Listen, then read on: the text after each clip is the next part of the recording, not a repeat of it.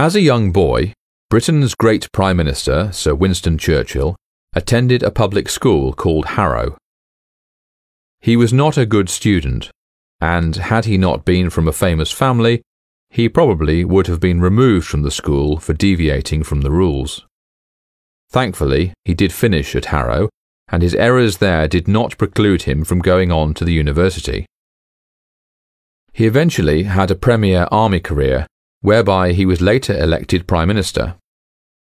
He achieved fame for his wit, wisdom, civic duty, and abundant courage in his refusal to surrender during the miserable dark days of World War II.